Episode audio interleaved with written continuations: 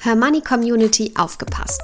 Seit sieben Jahren arbeiten wir von Hermoney daran, dass wir euer Safe Space für alle finanziellen Themen werden.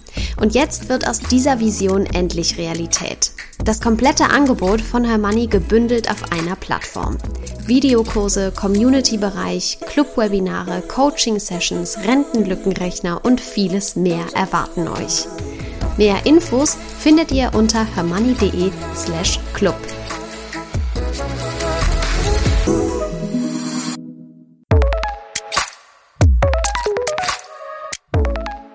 Das Hörmoney einmal eins. Finanzen einfach erklärt mit Simin und Saskia.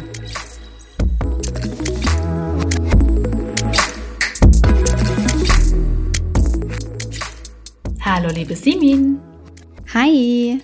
Simin, wusstest du, dass Frauen in den alten Bundesländern aktuell eine durchschnittliche Rente von 730 Euro beziehen?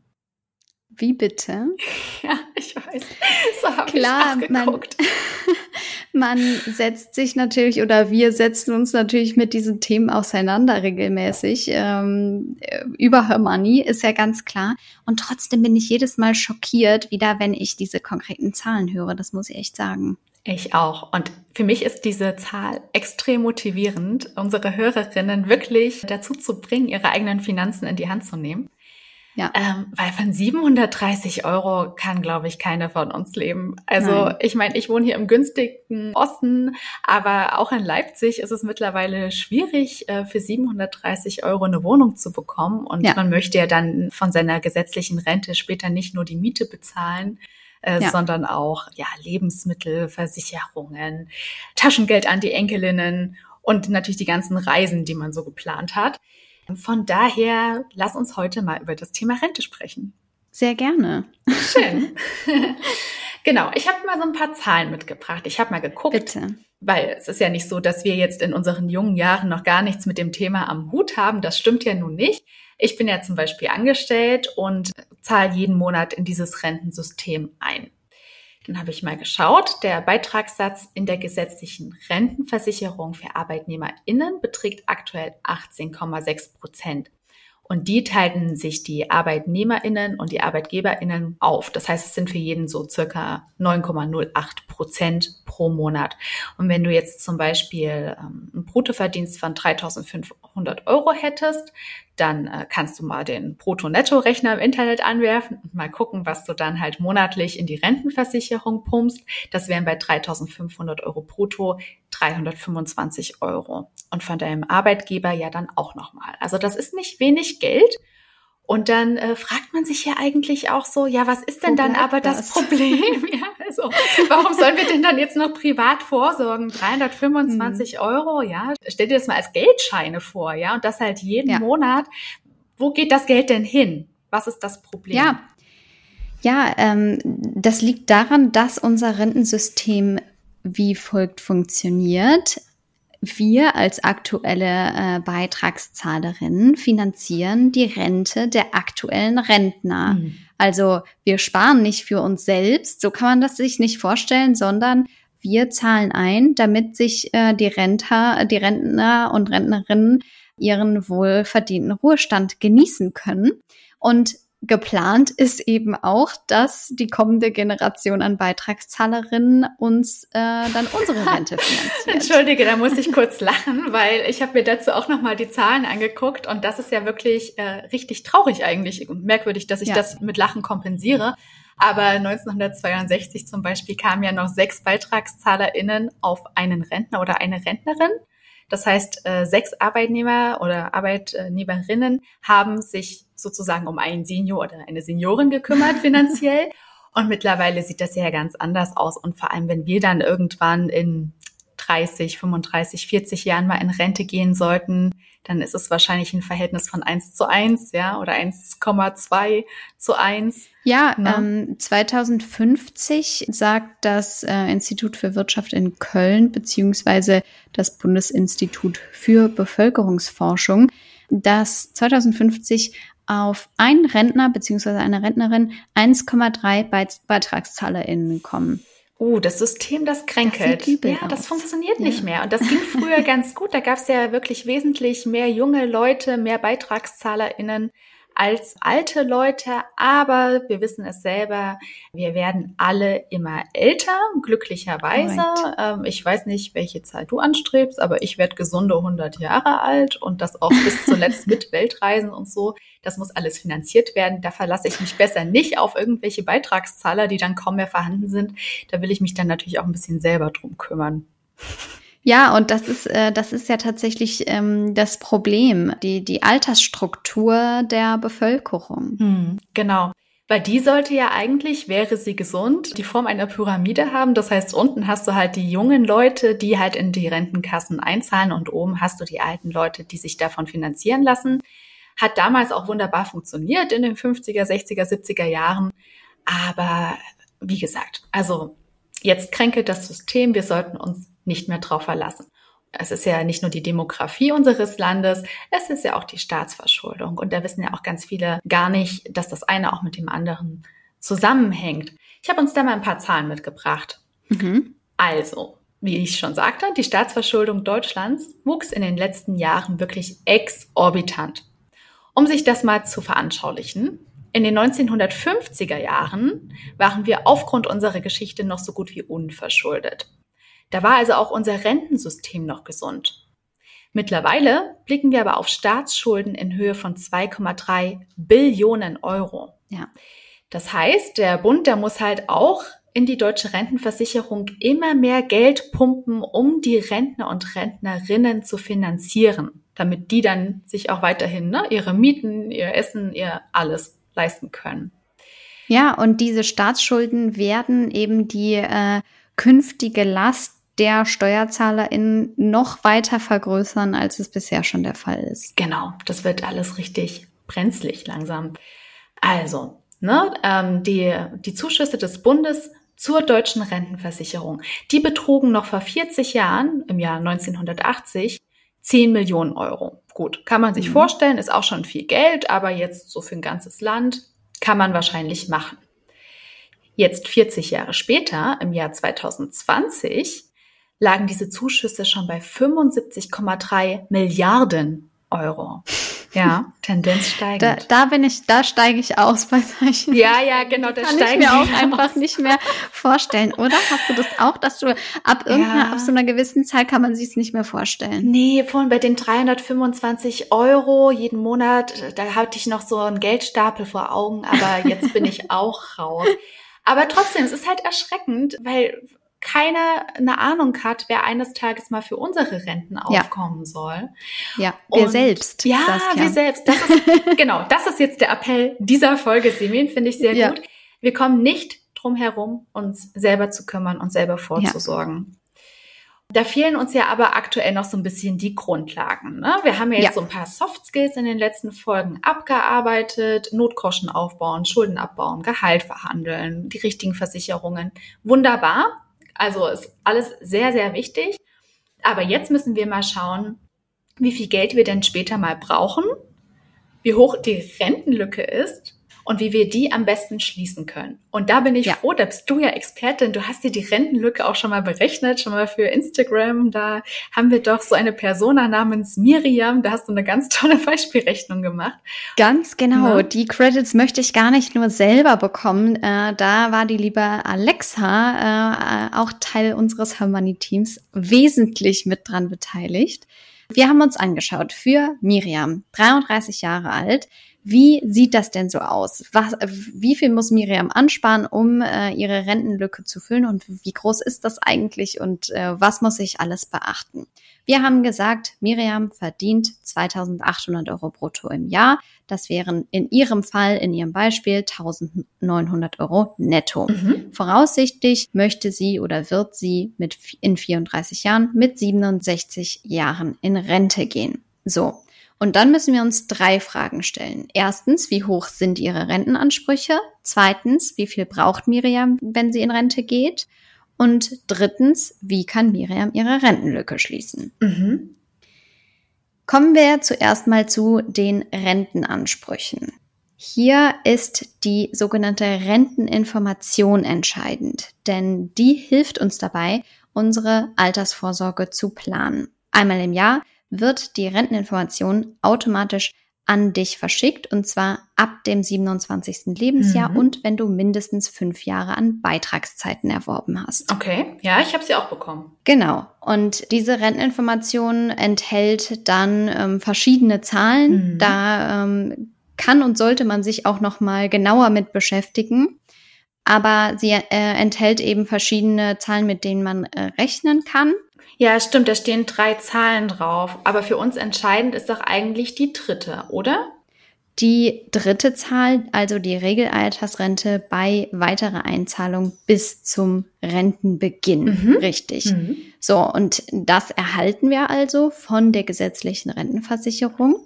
Da muss man natürlich bedenken, dass das noch lange nicht das ist, was sie tatsächlich erhalten, denn wir haben auch noch Steuern und Sozialabgaben abzuführen. Hm. Da rechnet man in der Regel mit ungefähr 20 Prozent. Das kommt natürlich, ist natürlich auch wieder individuell und kommt auf die persönliche Situation an, aber man rechnet ungefähr mit 20 Prozent. Und in unserem Fall ähm, haben wir gesagt, dass Miriam mit ihrem aktuellen Gehalt brutto mit 1100 Euro gesetzlicher Rente im Monat rechnen kann. Mhm. Davon 20 Prozent wieder abgezogen, sprich 220 Euro, sind wir bei einer Nettorente von 880 Euro im Monat oh. für die liebe Miriam. Auch nicht viel besser als das, was die Frauen in den alten Bundesländern aktuell bekommen. Ja, da, und das ist das, was ich auch meine. Äh, da, da muss man halt wirklich sich auch selber nochmal vor Augen führen, diese durchschnittlichen Zahlen, die wir ähm, uns da angeschaut haben, das ist Realität. Ne? Also mhm. man darf nicht denken, dass das immer nur die anderen sind. Und ich finde, das sieht man an so einem Beispiel ganz, äh, ganz gut. Ich meine, ne, ein Monatsgehalt von 2800 Euro brutto ist nichts Utopisches, mhm. ja, mit dem man rechnen kann. Ich denke, es ist ein relativ normales Gehalt und ja, da bleibt nicht am Ende nicht viel übrig. Hm. Oh yeah. Jetzt müssen wir uns also anschauen, wie hoch ist denn Miriams Wunschrente? Mhm. Da kann man sagen, die Rente, mit der man rechnen sollte, die sollte mindestens 80 Prozent des letzten Nettoeinkommens betragen. Aha, okay. Das waren jetzt bei ja. Miriam knapp 1900 Euro? Genau. Mhm. Bei Miriam waren das letzte Nettogehalt 1900 Euro, sprich 80 Prozent davon wären 1520 Euro. Hm. Warum eigentlich diese 80 Prozent? Man muss natürlich bedenken, also am Ende kommt es ganz stark darauf an, wie du als Rentnerin lebst. Saskia, du möchtest viel reisen mhm. und das gönne ich dir. Da kann es auch sein, dass du sagst, ich möchte 100 Prozent von meinem letzten Nettoeinkommen ja, ähm, haben. Gerne. dann ähm, müssen wir natürlich mit mehr rechnen. Die 80 Prozent ist so ein Wert, der beinhaltet, dass wir natürlich bedenken müssen, während unseres Erwerbslebens sparen wir ja auch für die Rente unter anderem. Ja, stimmt. Wir legen Geld zurück, dass wir dann eben nicht mehr müssen, mhm. hoffentlich. Und dann, dann ist nämlich die Zeit gekommen, in der wir das endlich mal genießen können, dieses, dieses mhm. Geld, ja. So. Hört sich ja alles ähm, noch halbwegs passabel an, ja. Wir haben äh, 880 Euro, die wir, die Miriam bekommt von mhm. der gesetzlichen Rentenversicherung und 1520 Euro, die sie braucht. So, jetzt kann es nämlich sein, dass Miriam sagt, ich habe noch eine betriebliche Altersvorsorge abgeschlossen, ich habe selber noch ein bisschen vorgesorgt und so weiter. Und dann kann man das ganz gut ausgleichen. Mhm. Und dann kommt die Inflation. Ah, oh nein. Unter Berücksichtigung der Inflation, wir haben hier mit zwei Prozent Inflation gerechnet, das Inflationsziel der Europäischen Zentralbank.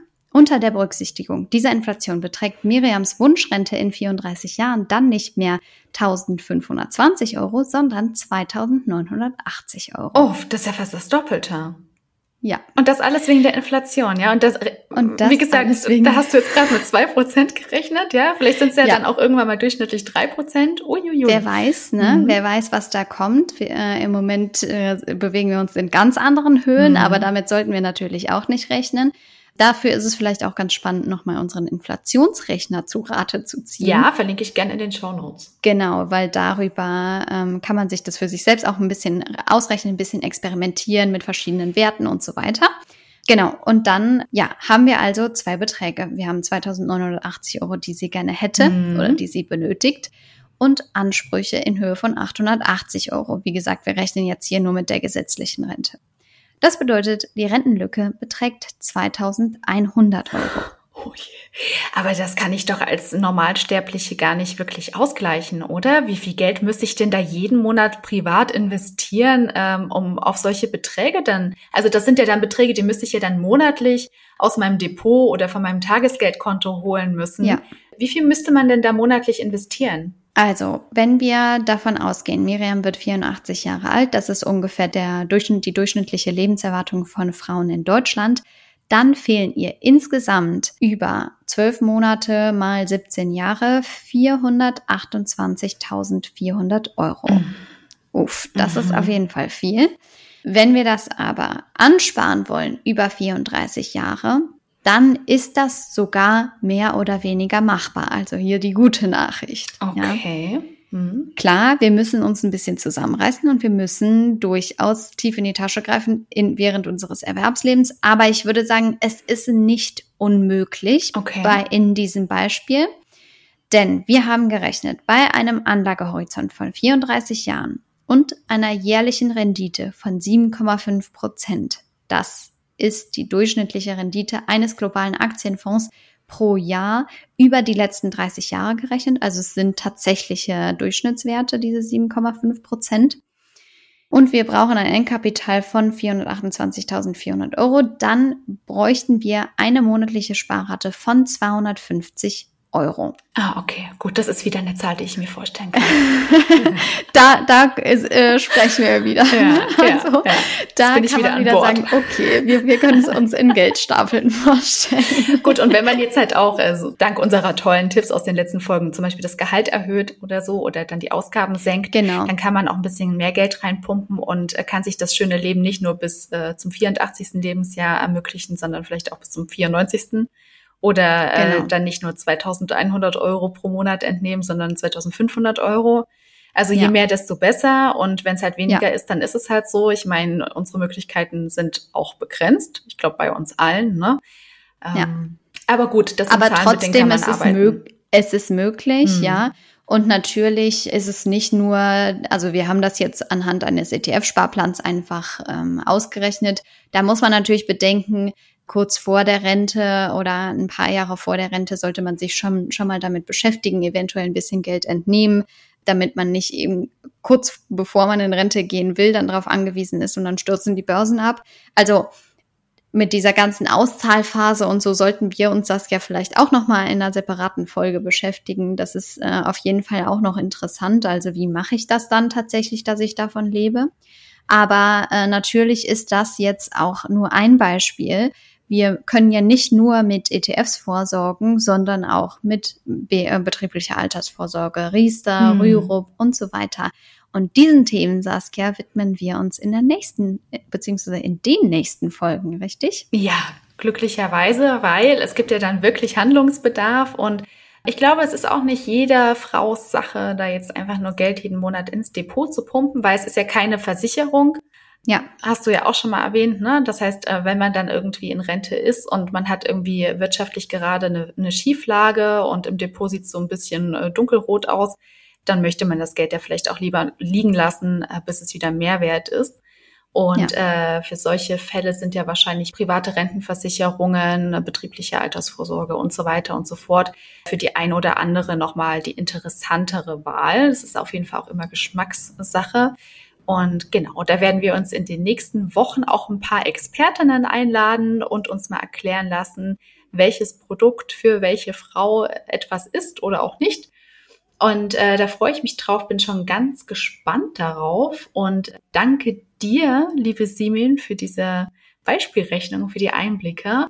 Ich habe heute mal wieder gelernt, dass ich mich nicht auf die gesetzliche Rente verlassen werde, weil das System kränkelt, das haben wir jetzt gesehen. Wir müssen alle selber vorsorgen. Und ich sag mal so, das Schlimmste, was passieren kann, ist, wir haben dann einfach zu viel Geld auf dem Konto und auch für dieses Problem werden wir schnell eine Lösung finden. Da bin ich mir sicher, Saskia. Und lieber so als die ähm, durchschnittlichen Zahlen, die du uns am Anfang genannt hast. Die haben mich nämlich wirklich schockiert. Mhm. Und äh, da muss ich sagen, ähm, ja, das war, glaube ich, nochmal ein ganz guter Wachrüttler an ja, uns alle, ja, ähm, sich mit diesem Thema wirklich zu beschäftigen, selbst wenn es noch lange hin ist. So ist das, liebe Simi. Und bis wir uns das nächste Mal hören, abonniert unseren Newsletter, kommt in unsere Facebook-Gruppe nur für Frauen oder schreibt uns gern auf Instagram, LinkedIn oder Facebook. Wir freuen uns immer von euch zu hören, beantworten jede Nachricht, sind sehr gespannt auf euer Feedback und auch eure Themenwünsche. Bis dahin, liebe Simin, wünsche ich dir und wünsche ich euch, liebe Hörerinnen, alles Gute, bleibt schön gesund und bis in 14 Tagen.